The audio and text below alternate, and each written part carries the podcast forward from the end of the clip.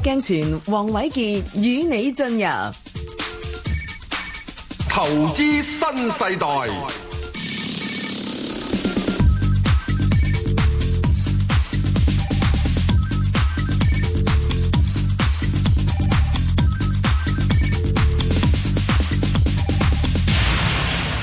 好啦，我哋今日咧仲係有阿黃偉傑兄，持牌你人士係持牌人士喎，係係證監持牌人士喎，係啊，仲有冇邊度嘅持牌人士啊？ 誒冇啦，咁咧，我都仲係無牌人士，我只係持住個身份證嘅 啫。好，咁啊，黃兄，嗯個市點睇啊？誒呃要唞下啦，因為睇翻個動力咧，雖然話過去一個星期恒指咧就再創年內新高，喺星期二嗰日咧恒指就誒、最高見到二八二四八啦嚇，今年嘅高位。但係如果我睇翻啲動力指標咧，嗰啲啊九天相對強指數咧，嗰日係誒背馳嘅，因為誒、上一個高位，如果冇計話誒八月嗰啲最高個 RSI 去到八十幾啦，淨係講翻誒之前呢喺呃誒。八月尾咧，誒、個恆指見二八一二八個高位嘅時候咧，RSI 咧九天相對強指數咧都有六啊九，咁但係咧上個今個禮拜二啊去到二八誒二四八時候咧個 RSI 得六十咧，咁即係個動力不足，咁再加埋禮拜五就借住信貸評級。誒誒機構呢調低咗中國同埋香港個信用評級咧，咁借勢就啊調整翻落嚟。咁技術上都睇翻恒指就已經係補翻星期一嘅有個上升裂口咧就補咗啦。咁而家咧就啱啱咧收喺二十天線附近。下個禮拜咧就睇下即係誒記唔記得揾條廿天線啦。廿天線而家大概喺二七八八零嗰啲位。如果廿天線守唔住呢，咁我諗誒、呃都要試翻二七五嗰啲嘅支持咯。嗯，咪二七五啫。嗯，會唔會碌落去二六五啊、二五五啊、二四五啊、二三五咁樣啊？嗯，但係睇暫時嗱，我就覺得暫時冇乜再利淡因素影響呢。誒二七五應該都有一定嘅支持。石 Sir 你點睇啊？誒、呃基本上都係咁嘅，咁就誒呃好、多嘅誒、縮表啊等等問題嗰啲嘅影響咧，嗯都係源遠流長。嗯啲十八年計劃嗯係咪啊？即係而家先生咗個仔出嚟，嚇到可以即係佢去同人打交嗰陣時啊，嗯都要十三歲啩。嚇嚇冇理由即係三個月大同人打交噶啦，係咪？咁所以咧喺呢個過程中，佢發惡咧嗯，都係有啲啲時間，不過時間咧誒、都係即係講緊啦同。埋同埋都講得好清楚嘅，縮表你即係每三個月加多加多一百億，咁你一年最多都係誒六千億噶嘛。係啦，咁啊記得到呢樣嘢。咁只係問題就係、有陣時我哋唔係話佢嗰個幾多咩，哇！你戲院火燭啊，嗯前頭啊有打打火機着咗咋，哦，人踩人啊已經嘅，人踩人噶啦嘛。嗯咁、有啲人啊唔係噶嘛，燒到興興含含嘅時都可以話唔使驚，嗯係咪啊？嗯人嘅心態咧就係、啊，有陣時咧就係處泰山變而不驚。係有啲柱咧就係泰山不變而驚，啊，嗯係嘛？即係有啲係自己嚇自己，咁究竟點嘅話，始終都係睇翻大家市場嗰樣嘢。其實嚟嚟呢樣嘢嘅啫，嗯我只係相信一樣嘢， 係呢句説話咧，永遠都係正確嘅。係殺頭生意有人幹，賠錢生意冇人做，係所有咧大鱷乜嘢都可以計計條數，有冇錢賺先，有冇水位先，嗯有水位咪嚟咯。係冇水位咪褪褪咯，褪到有水位嗯，咪再嚟咯，即啊係經濟學上形容就係風險與報酬啦，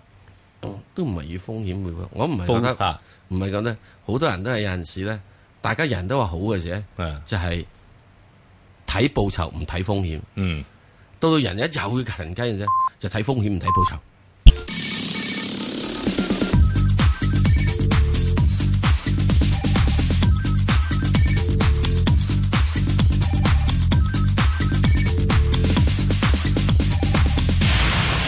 好啦，翻嚟咧，我哋答答聽眾嘅提問。有位聽眾佢問許女士，許早女晨士啊，早晨，係，謝謝黃師傅，早晨，早晨多謝你早晨嗯黃師係啊，我誒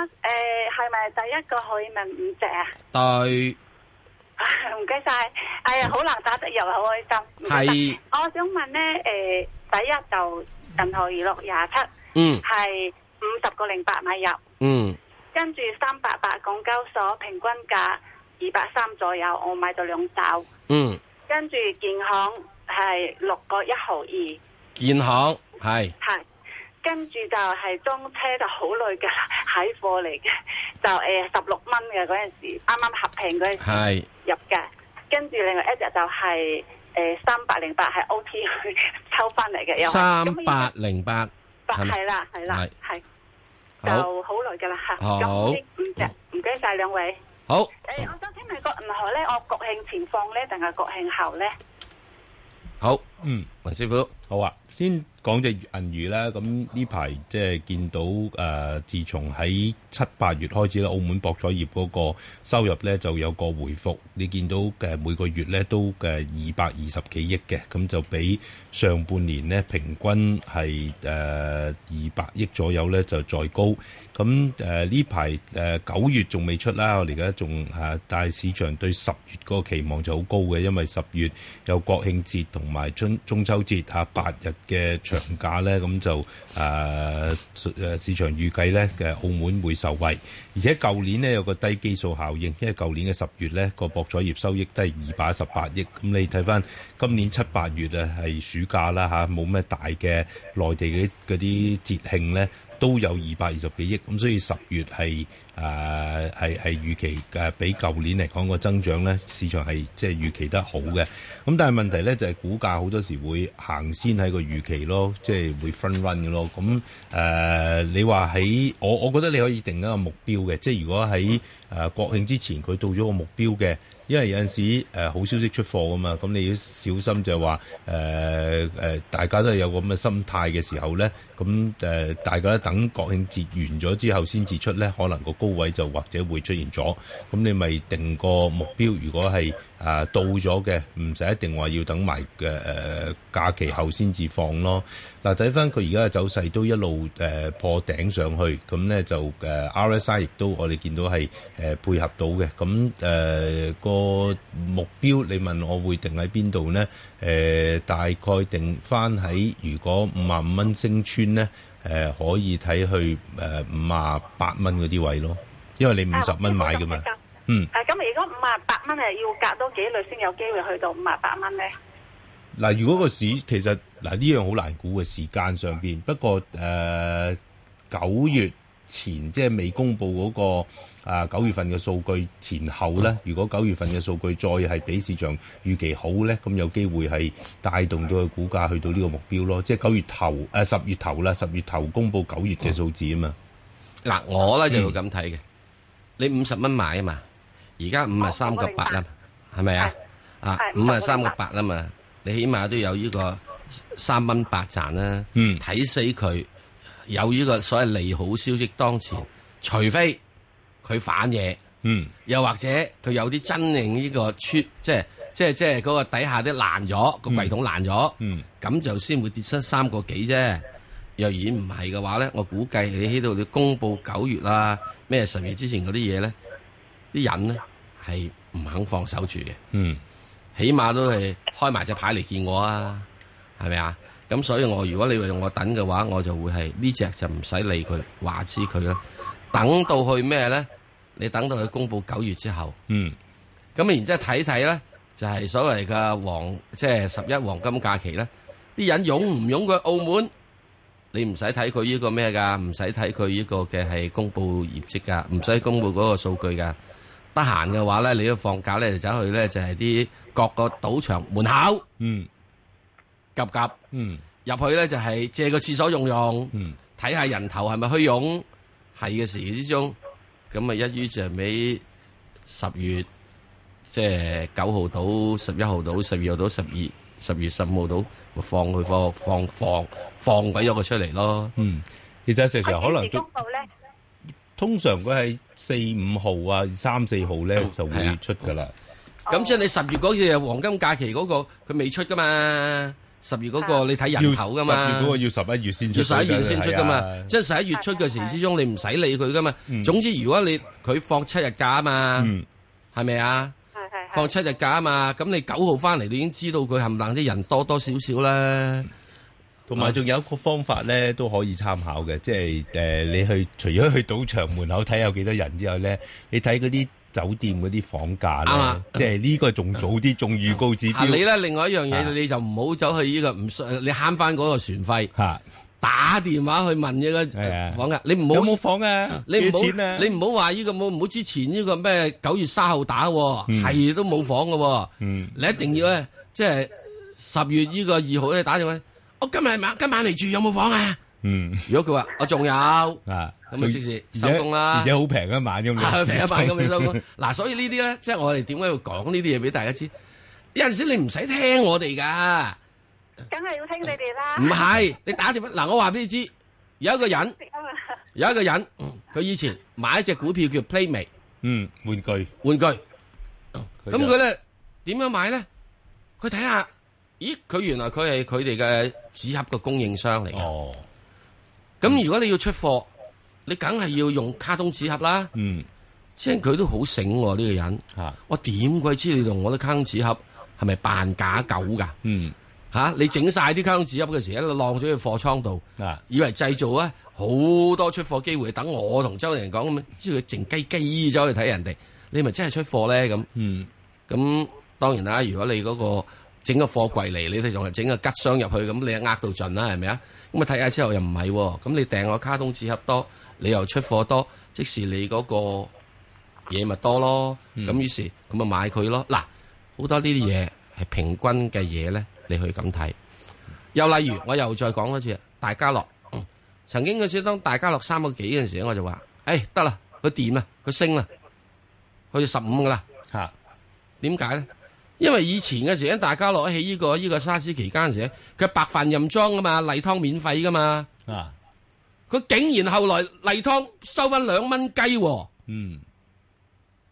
跟住白飯咧唔係任裝喎。嗯佢話如果你要多啲白飯，你話俾我知啦，唔係咁我減飯㗎咁啊嗯。吓，咁即是皇帝女唔休假啦，嗯即係你生意好啦。咁同時因為你喺呢個沙士期間之後嘅時，你簽支租約梗係平啦，一簽簽幾年啦。哇！你盈利仲唔好嗱嗯，即係我希望只係俾大家去睇一樣嘢，用一個普通常識係。去睇你買啲股票。係啊，哦即係好似我又諗咗個例子啊，石 Sir，即係有陣時你自己都可以做 research 做呢個分析，好似電視咁樣，嗱，創維個股價一路沉沉沉沉沉，係啊嗯係到最近先話叫起翻少少。但係你如果你得閒行下嗰啲嘅電器鋪，你睇啲電視一路係減緊價㗎。係越嚟越平，越嚟越平，係咁你就知道即係呢個行業嗰個價格競爭係對有幾犀利咯。係啊，所以得閒咧去行商場咧係啱嘅，炒股者。不過咧唔需要買嘢嘅，嗯，格價目 測目測格價，好唔好啊？好三八八啊，三百八我哋日日都可以睇到佢生意㗎喎。咪佢 不過呢排又似乎見到咧，嗱個啊我想問下石 Sir，個股價就好似唔係好跟個成交，係因為個成交已經上咗一千億啦。嗯但係佢個股價喺八月頭嘅時候咧，就好似行先嗰陣時， 230係咯。但係呢轉成交已經枕住都有九百零一千億，但係都係二一幾啫喎，咁點算咧？後市嗱，我嘅睇法就係喺二三零嗰轉上去咧，啲人就心紅嘅，嗯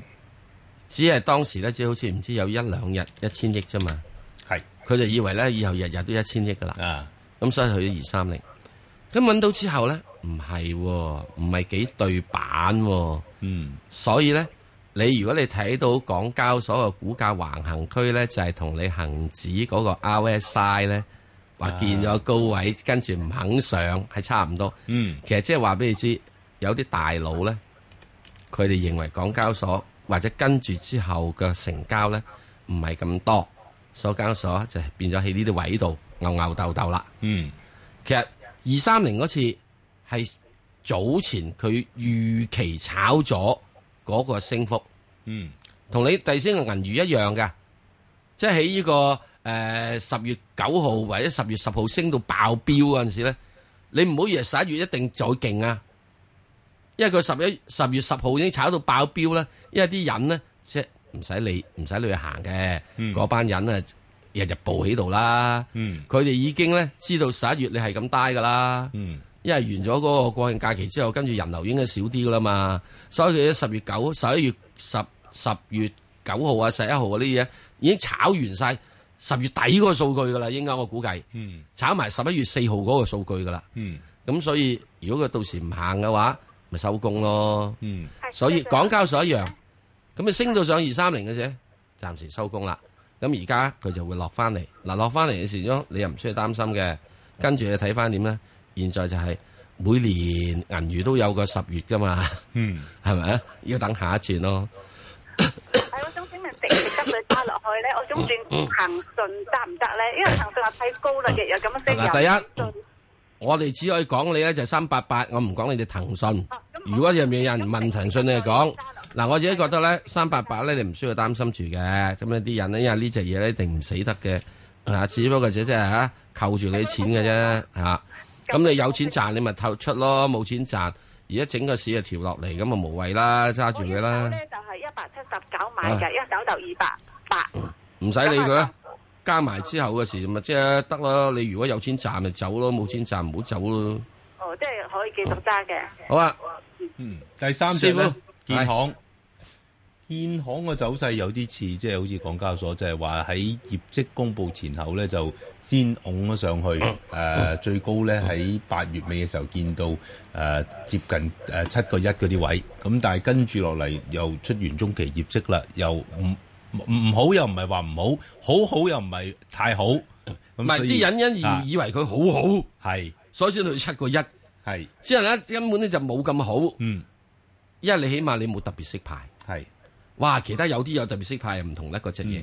咁所以技術上嚟講咧，呢排就弱翻，而家考驗緊五十天線嘅支持。嗱，五十天線而家咧喺六個六毫二嗰啲位，啱啱禮拜五嗰啲收市位，如果穿咗呢，有分分鐘咧可能會試翻落去一百天線六個四啊，六個三半都有機會誒嘅。啊跌硬啦，六個三。嗯，好，好啊，講完。係，好啦跟，住中車中車咧就難搞啲啦，因為其實睇翻誒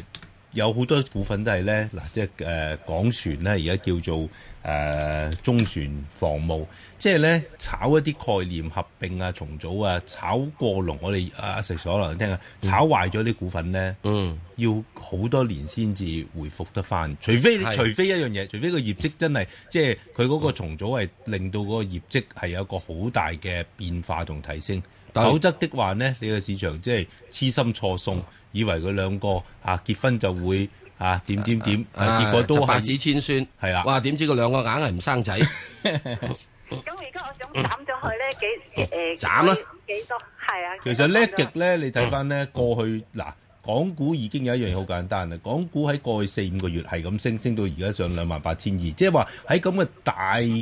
唔好話大後大行情啦，一個咁嘅唔算唔錯嘅行情。你睇翻只一七六六咧，嚟嚟去去誒六個八七個二，俾到盡都係七個二咁上下咯。即係除非佢能夠嚟緊有一個突破就難講啲啦，否則的話你你比你高啲都係七個二，都係叫做輸少三毫子咁上下咯。係嘛？嗯咁啊，所以咧中車咧，你中意幾時斬咪斬啦，因為咧最主要一樣嘢，好多人都有一個問題會問嘅就話、嗯喂，誒呢啲嘢好似好發達，好發達，啊有陣時要記得一樣嘢，中國咧係一個有社會主義特色的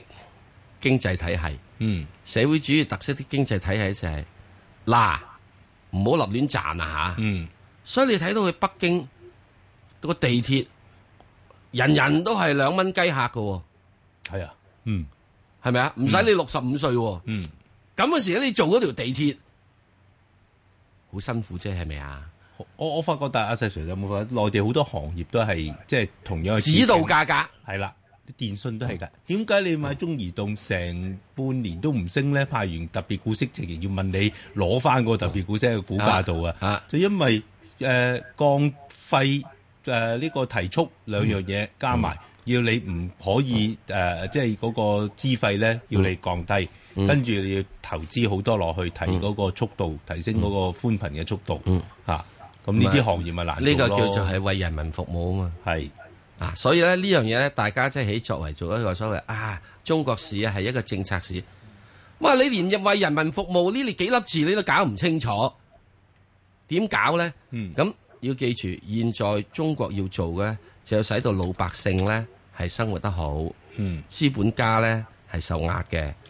嗱，咁中國最大嘅資本家係咩咧？中國政府自己咯，係咪啲國企嚟噶嘛？嗯係咪啊？所以咧，前以前一個階段咧，以前一個階段啊，嗯就係嗰個國家領導一樣，啲國企係亂賺，所以咧就開始係炒到嗰啲國企好高價格，跟住落嚟之中，而家點只要你呢個賺少啊，仲有嘔多喎、嗯你只睇下隻神話，咪叫你要派特別息咯。嗯咩嘢咪係特別息咯？前一兩年嘅話，所有內銀股係唔能要你指導你指導你啊！喂，有乜邊啲世界銀行、世界啲銀行級嘅嘢要交要俾你六厘息、七厘息嘅啫？嗯，咁好多人咧就認為，哇，六厘息、七厘息呢、個永久永恆嘅嘢，梗唔會啦嚇，阿、爺指導嘅咋。咁去到有嘅階段咧，佢一定要咁維持，要做呢樣嘢，因為你一定要考慮社保基金係需要入嚟股市嘅，佢俾佢入嚟股市唔可以大癲大廢嘅，因為呢個仲係一個指導價格的年代。嗯，好啦，再跟住講完之後就係三百零八啦。係啦呢。個浪去去到幾高咧？今次？ O.K. 嗱，如果我睇翻個走勢圖咧，佢已經係誒翻翻去同埋突破咗二零零二零一零年咧最高價咧係十一蚊嚇都突破到噶啦。咁誒仲可唔可以再上咧？嗱，首先一樣嘢咧誒三百零八咧就重重誒、呃重器啦吓，咁、佢就做啲重型卡車。咁因為過去幾年咧。誒、內地嗰個嘅誒、呃、經濟早兩年咧就誒、呃弱啦偏軟啦，所以好多啲重型卡車誒啊啲、企業到到要換啊要買咧都盡量去延後，咁所以積聚咗嗰個嘅需求咧喺今年經濟回暖嘅情況下咧就釋放出嚟。第二樣咧就因為而家亦都仲有個政策，又係政策市頭先就上，因為以前啲公路成日超載噶嘛，嗯係即係架車咧裝到咧，哇！即係你你俾佢哇！裝一架車裝噸三個車貨。係啊，裝三噸嘅貨，咁咪變咗三三架運車三喎架車嘅貨就用一架車可以運晒，啊嗯咁你車嘅需求咪低咯。但係而家切實咁執行咧，會稱嗰啲嘅即係車嘅重量咧，嗯咁、所以個對個車嘅需求要大咗啦。即係你要揾翻三架車嗯嚟去運啊嚇翻誒誒呃三架車嘅貨，就唔可以用一架車。咁呢、個政策仲會繼續嘅嚇。嗯咁啊，另外咧就係話誒，如果睇翻嗰個股價仲有冇得上咧，嗱，我睇翻佢頭先講話最高價過去咧咁多年咧，就係二零一零年嘅時候最高價就係十一蚊啦。咁我又睇翻佢當時嗰個盈利係賺幾多錢，即係你可以睇翻佢十一蚊嘅時候嚇嗯佢賺幾多錢。而家如果如如果當年賺十億，而家得得五億咧，咁即係話你嗰、個嗰、個股價已經 over，即係相對已最經超高就超前咗啦。係啊，咁一零年佢係賺十四億八嘅，亦都係過去咁多年呢，佢最叻嘅一年。因為誒一一年佢個嗯誒盈利已經下滑嘅，得翻十億；一二年呢就一億添。嗯所以呢個行業咧做重卡呢啲咧，又係咧好即係誒個起落咧係好大嘅。嗯好啦，咁佢一零年係過去咁多年裏邊賺最多十四億，佢今年上半年半年已經賺咗十四億。咁當然呢幾年有通脹嘅成分啦。嗯咁但係點解股價可以升得咁多呢？有陣時係好 fair 嘅，即係個市場唔係傻嘅，唔係個個都傻仔炒概念嘅。嗯呢啲咁大隻嘅股份同埋有做即係實業嘅嘅嘅公司咧，個估值咧唔係會亂比咯。咁佢當年十賺十四億，股價最高十一億，而家半年都賺咗十四億咯。嗱，許女士係益你啦，不過都益大家嘅。嗯你呢一手貨入邊呢，有兩隻股票跌落嚟就加倉， 係知唔知邊兩隻啊？你估？唔知誒，講完之後你都唔知，咁你仲有冇聽啊？以後唔聽你電話啦。有啊，我頓啲啦，哦唔好意思，一隻叫三八八，一隻叫三八零八，哦。係都係跌落 三嚟又三又八，跌落嚟就可以加倉，Ừ. 好唔 好啊千祈唔好估係一七六六喎。 係啦，千祈每家嘢你都錄啊，建行你都慢慢諗諗佢。嗱，我亦都講講呢個中國重汽呢一方面。啊嗯，其實其實中國重汽咧，佢都係國企嚟嘅。嗯，咁點解國企呢一隻可以升上去有實質支持咧？因為佢真係賺錢嘛。嗯，咁你大家都係做車嘅，咁點解嗰只呢個中車嘅硬係車嚟車去都車唔上咧？你唔賺錢嘛？嗯，係同咪埋啊？仲有一樣咧，中車咧就主要係一個客仔，係啦係跌到步。係啦，但係重器咧係可以好多客仔嘅，仲好係多有私人嘅好客多仔私嘅人客仔啊嘛。咁嗰啲先去加到。所以同樣有陣時有啲嘢情況之中咧，你做電廠咧，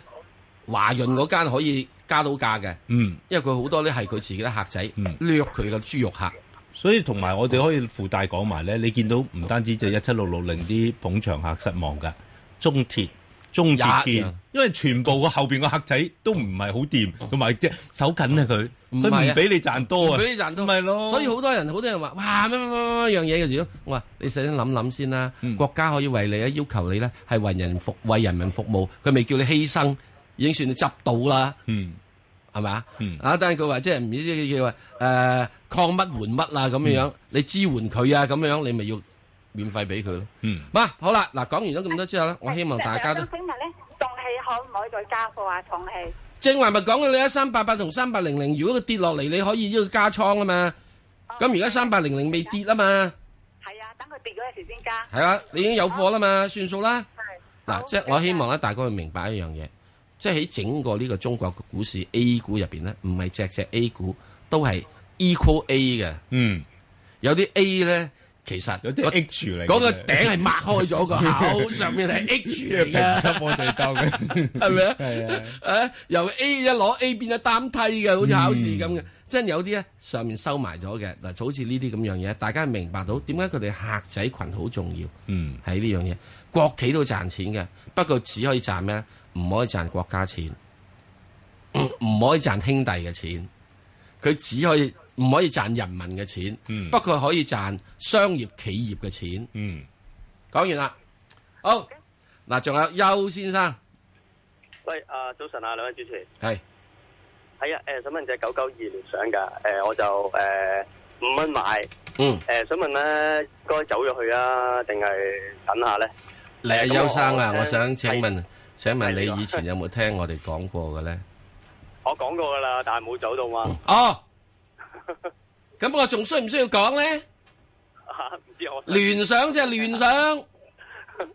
好唔好啊？因為你而家咧哦明明明白啊嘛，因為佢最主要點咧，佢而家做好多樣嘢咧，佢真正係一個好辛苦嘅經營階段。嗯佢真係想咧，樣樣都想下，想下做下。嗯即係問題有樣，而家呢個世界係要講精，係要講專。嗯你一定要俾一樣嘢我睇，你有咩拳頭產品？嗯唔係 me too，即係唔係我都有，而係 me only。嗯你只係得你自己有，如果得你自己有咧，聯想就可以飛上。投資新世代，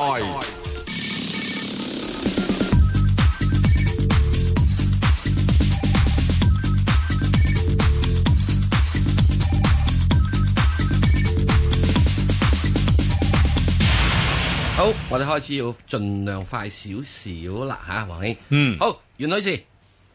係早晨啊，早晨石 Sir，黃師傅，係早晨係啊，你好啊，係啊，我想問一零三八長江基建嘅，咁咧我就心目中想誒、呃有一隻股票咧可以長線揸住，可以收息又穩陣嘅，咁我見咧長建咧佢依家喺嗰個所謂上升軌道嘅睇啊，似乎咁依家又跌緊喎，咁樣係唔係時候去買入咧？嗯，誒、你都有留意個技術走勢啊！誒、如果我睇個走勢咧，如果即係佢而家試緊一百天線，同埋呢佢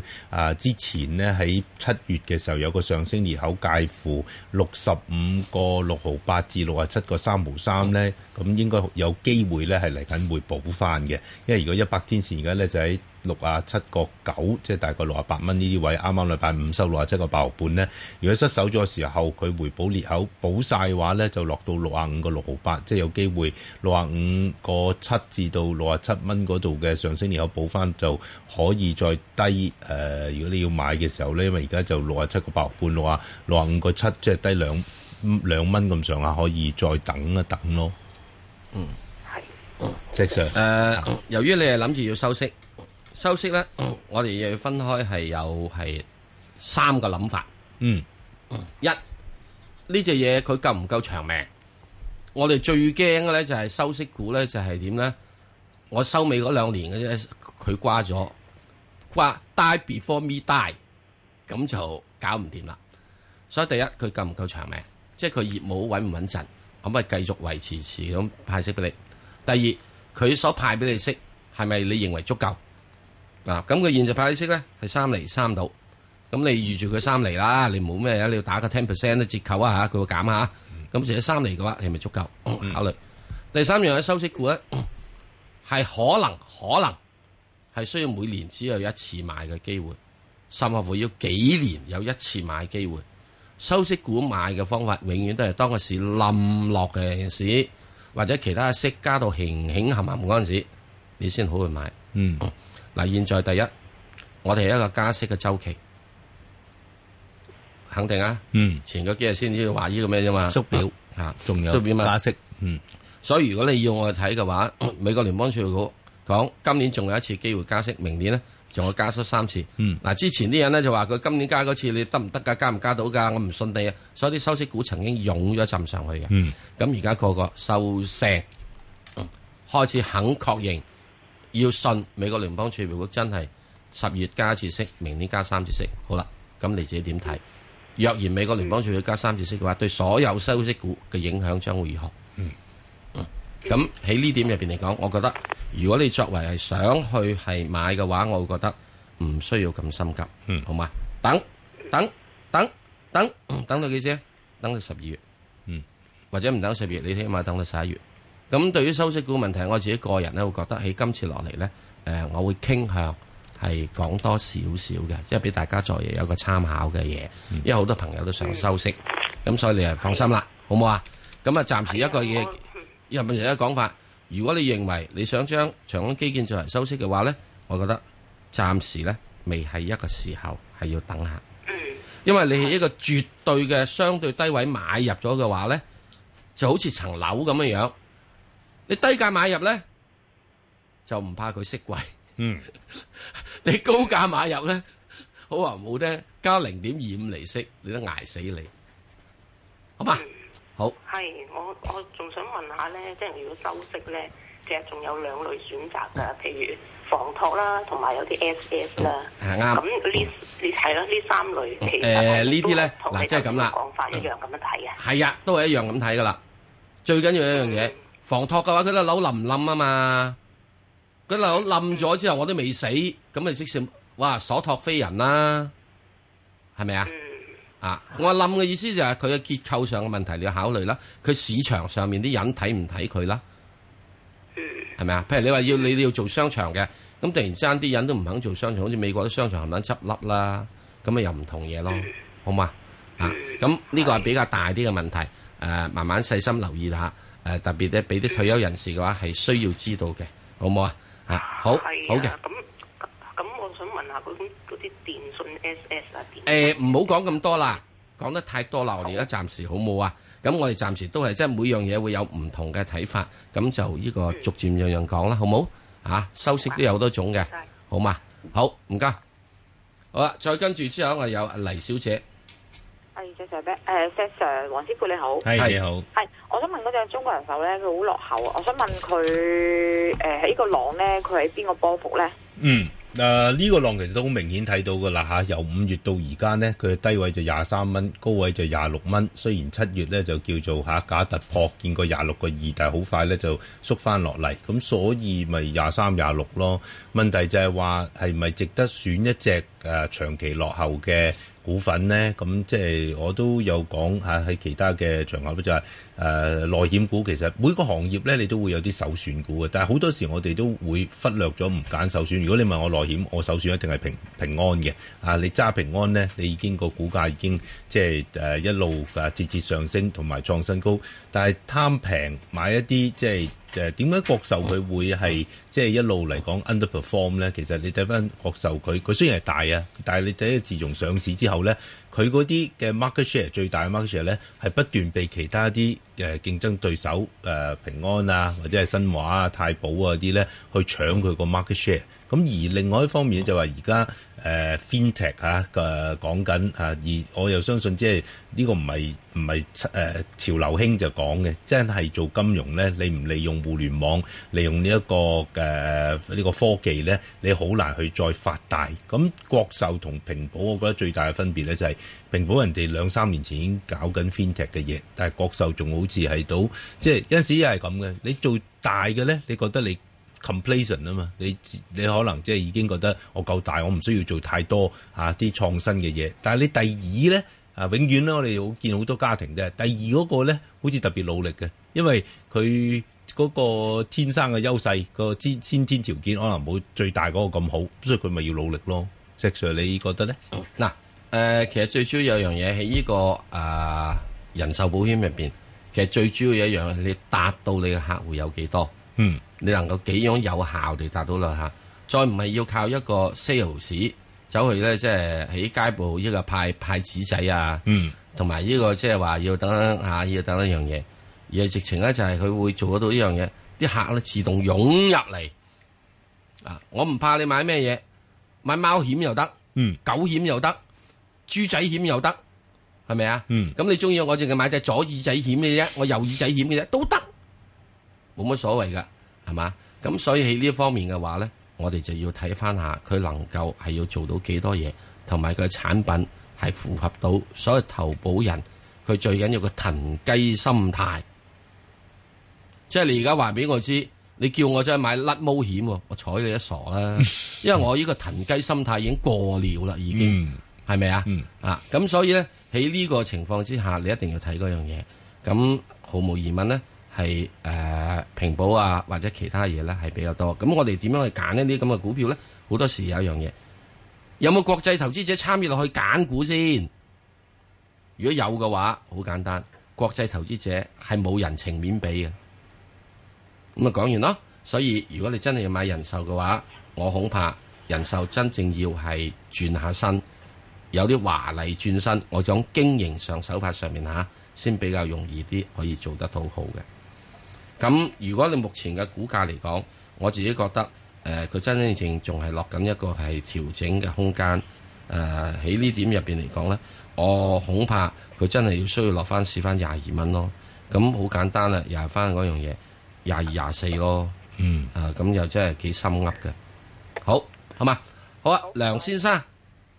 係你好，你好石 Sir 黃師傅，好請講嗯係我想問嘅六九八啊，嗯，我睇佢前景，誒 iPhone 佢出咗啦，iPhone 八就麻麻地啦，佢個銷情係，跟住嚟緊佢仲個 iPhone X 嘅係，咁啊我就兩個一毫七入嘅係，琴日入嘅係，咁唔知上網同埋個你點解你要睇呢個通達咧？因為你要聽你把聲應該後生啲，應該對好科技化 high tech 男嚟噶嘛？我哦其實有路噶啦，已經係。哇，把聲呃咗我哋呃咗我哋喎！咁我就睇好佢嚟緊 iPhone X 嘅十周年啦，佢佢個玻璃殼嘅應該誒，同埋佢個冇即係冇咗空弦嘅呢部機係好多人追入咯，係係咁啊，通達咧做呢啲樣嘢係咪？係係咪啊？係咁你都講咗咯，咁我唯有追呢樣嘢。嗱，只能有一樣嘢嘅，嗯所有嘅係現在世紀下，嗯如果單靠一個 buyer 嘅話咧嗯，係好、大劑嘅。嗯你如果你嘅產品唔有五個 buyer 以上去分散你即係俾人哋攣價嘅風險嘅話，你做嚟做去都咁大噶啦。阿石 Sir，我哋以前成日講就係店大欺客，調翻轉就係客大就欺店啦。啱啦，對啦，好嘛？咁所以你諗諗，通達除咗有蘋果呢個 buyer，佢有冇 orange 嘅 buyer、banana 嘅 buyer 咧？嗯嗱，你唔同有樣嘢喎，有佢又係即係信用光學咧，哇！佢真係好鬼多 buyer 嘅喎，即係除咗之後咧，仲有汽車啦、防盜嘢啦、嗯。無人機上面都可以好多 buyer 噶。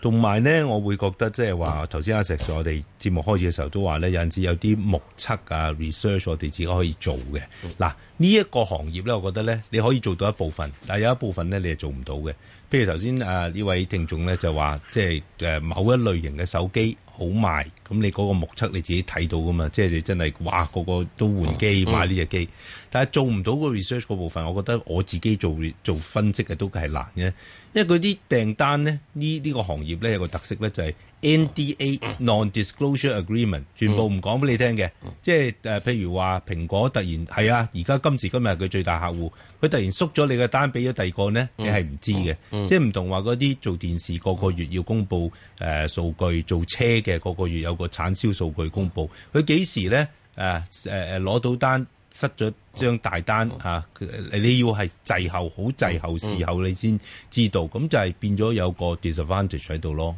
嗯，好嘛？所以喺呢點入邊如嗯果，短線係睇啲咩位咧？短線指示同埋目標價咧係你你咩價買㗎？兩個一毫嗯兩個一七毫七，兩個一毫七我琴日買嘅。嗱，誒呢呢個月佢最高都係兩個半，所以咧我會睇個個阻力位都係兩個四到兩個四毫半啊！呢、個月到而家佢都係破唔翻上去，咁、個止蝕位咪兩蚊咯啊！誒兩呃個一毫七咧，你已經買到一個佢琴日一個相對係即係幾低位噶啦，最低位嗰度噶啦。咁啊都幾好啦，因為佢收唔係收兩個一毫七，收兩個一毫九。咁因此咧喺呢點入邊咧，兩個一毫七咧係一個相對地，我覺得喺技術上嚇、要係做一個嘅止蝕位嘅。咁如果你要俾我等佢止蝕位咧，我係等兩個一毫二。或者兩個一，如果佢穿嘅話咧，我覺得我一定要走嘅。誒、原因就係、嗱，誒、我亦都講講一樣嘢同阿黃師傅，因為嗰樣嘢，因為誒、大家咧估唔到咧，我曾經係做過電子錶嘅。 哦嗯電子錶手做嘅電子錶，當時嗰個喺香港嘅出貨量咧係 number two 嘅，當時年代啊，所以咧香港出貨量 number two，所以應該有機會可以講下有關啲電子產品嘢。好多電子產品咧，呢啲廠家咧都有一樣嘢嘅條款啊，落個單俾你噶啦，佢隨時可以 cut 單，唔需要俾原因你，只係俾幾多日通知你就係啦。咁我哋好多時要做嘅嘢咧，就會係去到你接唔接呢單啦。咁同時咧，嗰啲廠家為咗電子錶嘅等等樣嘢，或者佢驚住冇嘛，佢到死人咧就落訂單噶啦，都似聖誕節咁樣樣，佢就驚住你供應唔到貨啊嘛。你俾佢，佢話幫你買呢個係一萬隻嗰啲，可能只得翻五千隻俾佢啊嘛，咁佢咪到時賣唔到貨咯。咁要點啊？佢 A 廠又賣呢個一萬隻，B 廠又一萬隻，因為佢到時隨時一 cut 單唔使本啊嘛。咁所以到時之中咧，啊全世界就好似好認為，哇，好虛冚啊！而家有兩萬隻嘅單喺度，其實都係得嗰個客都係一萬一萬隻嘅啫。咁於是大家就將零部件搶貴晒，下游搶貴晒之後，唔係喎乜乜佢係做呢啲大廠啊，乜乜又做啲大廠啊，於是梗係咁樣搶搶搶貴晒。咁搶貴晒之後，咁點咧？大家買咗之後，突然之間佢話：哎呀，銷情唔好喎、佢俾翻你真正就係 A 廠俾五千隻你，B 廠俾五千隻你，佢根本就原裝嘅一萬隻。嗱喺呢點入邊嚟講，你要點做咧？你有 power 嘅，我哋當時就係 cut 啦嗱，得賠。所以你俾我張單就要實，真有啲嘅廠唔係咁咯，佢為咗要立佢嘅嘢，俾你張單可以係虛嘅咯，好嘛？所以好多時唔好淨係睇人張單嘅大細，睇下人哋張單係咪可以 cut 你單唔使賠。如果你能夠做到 cut 單，你都要賠嘅話，就係、你有手瓜起錢，你有 power，咁呢只股票有前途，因為你嘅技術係過關，人哋冇你係唔得，好嘛？所以你買一個係工業股嘅話，我除咗睇價之外，仲睇佢嗰啲技術係咪過到關，係好重要。特別喺現在目前嚟講，現在只有就係優質嘅可以生存，劣質嘅好對唔住。湧量下收工，好冇？嗯，同埋或者補充多句呢，即係頭先阿石 Sir 都提到信譽咧，點解信譽同即係六九八誒或者一個少少嘅分別咧，就話信譽佢嗰啲鏡頭咧，佢唔係單供應手機，啱佢仲有車載。咁而家好多車廠咧，而且誒佢嘅客仔咧，我相信車廠嚟講都唔止一間。係所以咧，佢嗰個分散嘅能力咧，個力度咧，你咪佢攞手機單咯，我嗰邊有啊車載嘅鏡頭，隨時可能生產線係轉過去生產車載嘅鏡頭，咁嗰個嘅 diversification 會係安全啲咯。即係仲有一樣嘢，即係我最緊要做咗一樣嘢出嚟，譬如好似你做模具廠都係噶，我模具都係隨時轉變嘅，我啤手錶又得，啤手機又得，啤眼鏡框又得，啊誒、啤個假鼻俾你都得 啊，咁嘅時先就好唔同咯，係咪啊？好啊，好，今日快速版我哋答下啲定中嘅嗯誒股票啦。咁啊，啱啱有位陳女士問平保咧，頭先可以提到係啦平保個股價就一路都係跑贏其他嘅內險股，不過升跑贏咁耐都要唞氣啦。見到技術走勢咧，就輕輕跌穿十天廿天線，似乎嚟緊呢就要先試翻誒五十天線。而家五十天線大概喺嗯誒五啊九個七，即係你預佢六十蚊啦，六十蚊應該誒、會有支持嘅嚇。咁、另我估計都要穿六十噶啦，穿完六十下下邊就五啊八嘅咯噃，啊五啊七個半，千嗯穿落實啦，係係咁咁大另家外大家收定錢喺度等定，嗯，李女士就問只六零六啊，中糧控股嗱，中糧控股呢個走勢就誒一個大圓底升翻上嚟，咁開始都誒扭轉咗過往嘅弱勢，因為今年上半年呢，中糧油啊、誒中糧控股呢嗰個業績係真係見到有個，因為好多原材料呢都加價啊嘛，佢做油脂加工，做嗰啲嘅誒生物燃料，仲有其他啤酒原料啊、小麥原料，全部都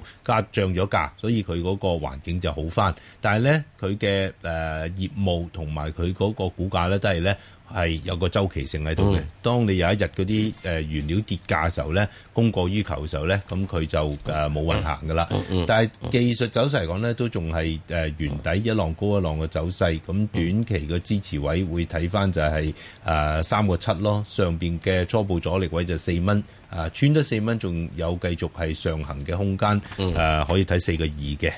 另外，阿邱女士就問只中移動啊，中移動頭先我哋講咗就係話，誒而家喺內地做電信業咧，誒、又未去到五 G，因為三 G 過渡到四 G 嗰個嘅用戶過渡潮咧，已經我諗行咗一大半噶啦。第二嗰個不利因素咧，就係總理啊多次出聲開到聲就話要啲電信營運商要降資啊、降資費啊，唔準即係要減價。咁啊，另外漫遊費都已經取消咗啦。咁所以呢個處境就係話你要有得你做，但係呢賺呢，你係冇得好難有增長。咁再加埋嚟緊五 G 又要抌一嚿大錢呢去投資誒、呃但係客嗰個上客啊，喺 Apple 嗰個嘅體現呢，唔會咁快，即係好似就石 Sir 話齋啊，養個仔十八年後你先至有先至佢會賺翻錢嚟啊孝敬你。咁誒、呃、問題就係佢之前有一個特別股息就引咗好多人落搭啊，以為收咗股息就財息兼收，但係結果呢就係